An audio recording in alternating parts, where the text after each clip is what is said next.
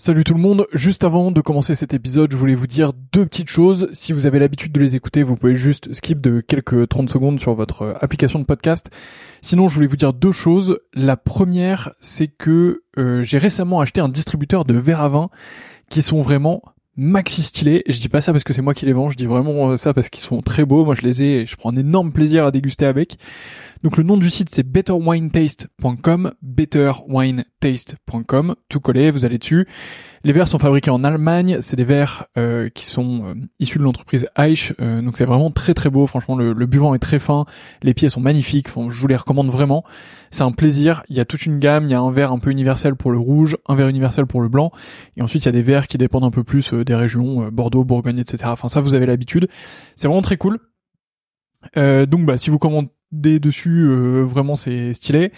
Et euh, d'ailleurs, on fait aussi des prix B2B et des offres B2B. Donc si vous êtes vous-même producteur de vin ou si vous travaillez dans le milieu du vin et que vous souhaitez faire des coffrets, que vous souhaitez faire une collection euh, de verres particuliers, que vous souhaitez les faire graver pour votre domaine, votre château, pour recevoir, bah voilà, dites-moi, envoyez-moi un message. c'est une super manière de soutenir ce podcast. Et, et en plus, bah, c'est bénéf pour tout le monde. Donc mon adresse mail, c'est vsurvin.gmail.com vsurvin à gmail.com. Vous m'envoyez un message là-dessus et euh, bah, on fera quelque chose ensemble. Et sinon, bah, betterwinetaste.com et vous avez un code promo POTE euh, qui vous donne droit, je crois, à la livraison gratuite. Donc P-O-T-E-S. Vous avez la livraison gratuite surtout. Donc, euh, bah, c'est plutôt cool euh, pour vous. Deuxième point que je voulais vous dire, donc ça c'était le premier. Deuxième point, et après je vous laisse avec ce podcast, c'est que, euh, bah, comme vous le voyez, je m'investis de plus en plus dans le milieu du vin. J'ai vraiment envie de faire quelque chose dans le domaine, et donc du coup, je voudrais lancer une offre euh, qui consiste à faire votre cave à vin. Euh, donc, bah, si vous êtes dans le milieu du vin ou pas, et c'est un peu plus ou pas d'ailleurs, et que vous souhaitez bah, que je fasse un peu votre cave à vin, que je m'occupe un peu de vous, qu'on définisse un peu vos goûts ensemble, que je vous transmette mes trouvailles et que je vous envoie tout ça. L'objectif c'est de faire un système euh, un peu tout en un qui vous permet de d'avoir euh, bah, tout ce que vous voulez, que ce soit euh, patrimonial pour transmettre ou alors pour vous faire plaisir, pour être avec les copains ou un peu des deux. donc voilà, bah pareil, vous m'envoyez un mail v sur 20 gmail.com. Il n'y a pas encore de site web, donc bah désolé, mais mais en tout cas, bah, vous m'envoyez un mail et on pourra travailler ensemble avec grand plaisir. Donc voilà, vous savez tout. La première chose c'est betterwinetaste.com avec le code promo POTE, vous avez la livraison gratuite et vous allez voir des verres vraiment de fou furieux. Euh, et si vous êtes pro, euh, n'hésitez pas à m'envoyer un mail et on voit ça ensemble. Et euh, bah, de l'autre côté, je serais ravi de m'occuper de vos caves à vin, de vous trouver les meilleurs vins possibles pour ce que vous voulez, de vous faire une belle offre sur mesure et tout ça. Donc, bah, envoyez-moi un message et on fait ça ensemble. Voilà, je vous laisse tranquille. Bonne écoute, à bientôt. En France, on consomme 110 bouteilles de vin par seconde, mais savez-vous ce qui se cache derrière chacune d'entre elles? Je m'appelle Antoine et j'ai créé 20 sur 20 quand je me suis rendu compte que les personnes qui connaissent bien le vin en profitent beaucoup plus que celles qui n'y connaissent rien. Ça m'a frustré et j'ai décidé d'en savoir plus pour pouvoir en profiter pleinement. Aujourd'hui, je vous livre ce que je sais et je vous apprends le vin. Dans cet épisode, nous allons parler de comment déguster le vin. Il s'agit du troisième épisode de la série, et si vous ne l'avez pas encore fait, je vous invite à écouter les deux premiers épisodes dans lesquels nous apprenons qu'est-ce que le vin et comment faire du vin. Juste avant de commencer, je vous invite aussi à vous rendre sur 20-sur20.fr slash le club pour rejoindre gratuitement le club et apprendre facilement le vin. Par ailleurs, je vous invite à prendre quelques secondes pour mettre 5 étoiles à ce podcast si vous êtes sur Apple Podcast, ça m'aide énormément. Maintenant que la réclame est terminée, penchons-nous sur comment déguster le vin ou comment boire le vin. Vous êtes sûrement déjà allé dans des salons du vin, mais vous est-il déjà arrivé de vous retrouver juste à côté d'un professionnel de la dégustation sur un stand? Il faisait tournoyer le verre, des bruits étranges provenaient de sa bouche, et il avait l'air transporté. Puis il a plissé les yeux et dit quelques mots en face desquels un silence approbateur apparaissait. Si à côté vous vous sentiez perdu, rassurez-vous, c'est fini. De la même manière, vous vous demandez sûrement comment reconnaître un vin acide. Qu'est-ce que les tanins Et bonne nouvelle, vous êtes au bon endroit pour apprendre cela. Bref, l'époque où vous achetiez le vin car vous aimiez son étiquette est révolue. Apprendre à déguster le vin est crucial. En effet, avoir des connaissances théoriques sur le vin est très important, mais si vous ne savez pas comment le boire, ces connaissances ne vous serviront à rien.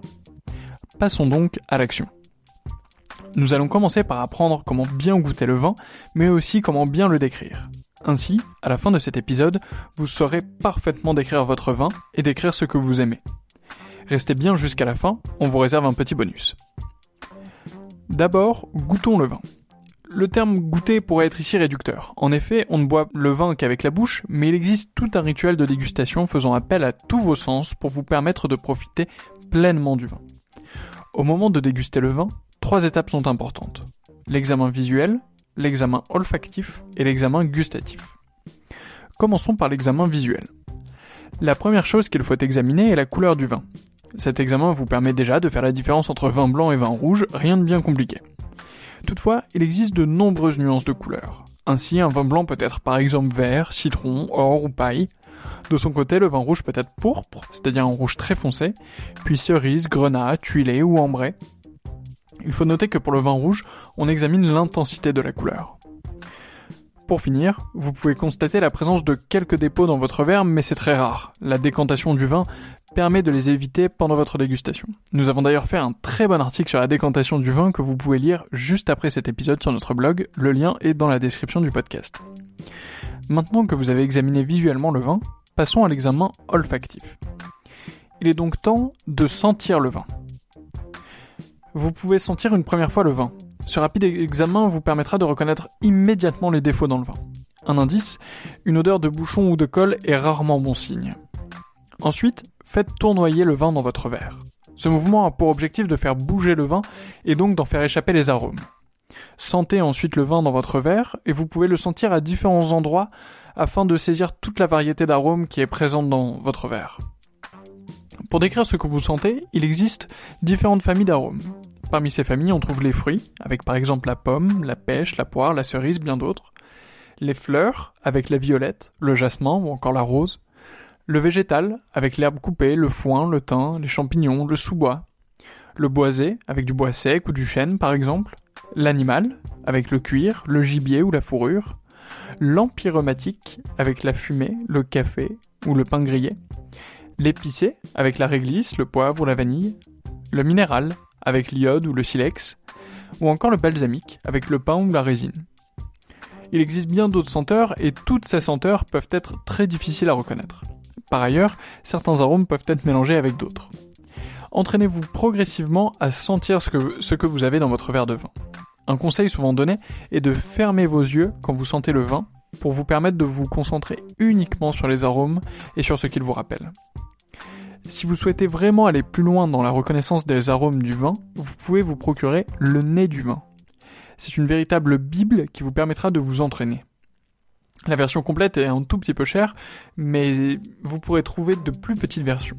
Les liens sont dans la description du podcast. Maintenant que vous avez suivi toutes ces étapes, il est temps de boire le vin. D'abord, comment déguster le vin? Mettez le vin en bouche, bien sûr. Ensuite, il existe deux grandes écoles. La première consiste à grumer le vin, c'est-à-dire à faire rentrer un filet d'air dans votre bouche pendant que vous goûtez le vin. Cette méthode permet d'oxygéner d'autant plus le vin et de lui permettre de délivrer tous ses arômes. La deuxième méthode consiste à mâcher le vin. Pour cela, il suffit de laisser le vin en bouche pendant quelques temps comme si vous mâchiez un aliment. En réalisant ce geste, vous allez automatiquement libérer de la salive et ainsi ressentir encore mieux le goût du vin. Bien sûr, ces deux méthodes ne sont pas exclusives et vous pouvez les pratiquer toutes les deux. Examinons maintenant ce que vous avez en bouche. Commençons par le sucre. Pour décrire le sucre, vous pouvez utiliser une échelle en commençant par sec, puis doux, moelleux et liquoreux. Ensuite l'acidité. L'acidité peut être faible, moyenne ou importante. Pour repérer l'acidité dans le vin, vous pouvez analyser la production de salive une fois que vous avez avalé le vin.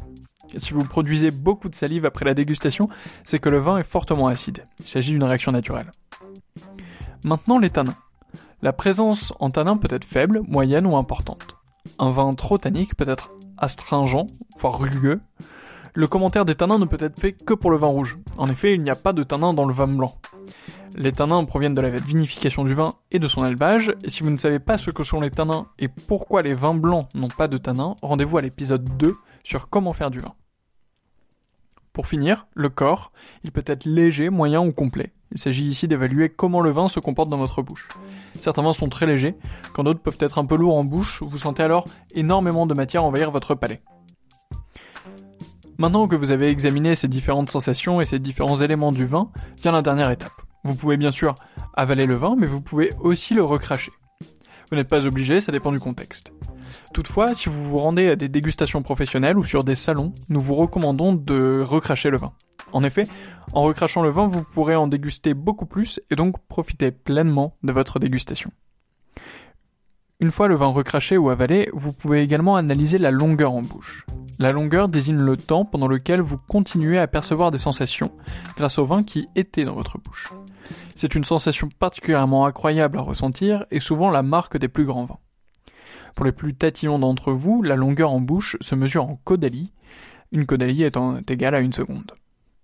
En bonus de ces petits conseils de dégustation, parlons quelques secondes de l'ouïe.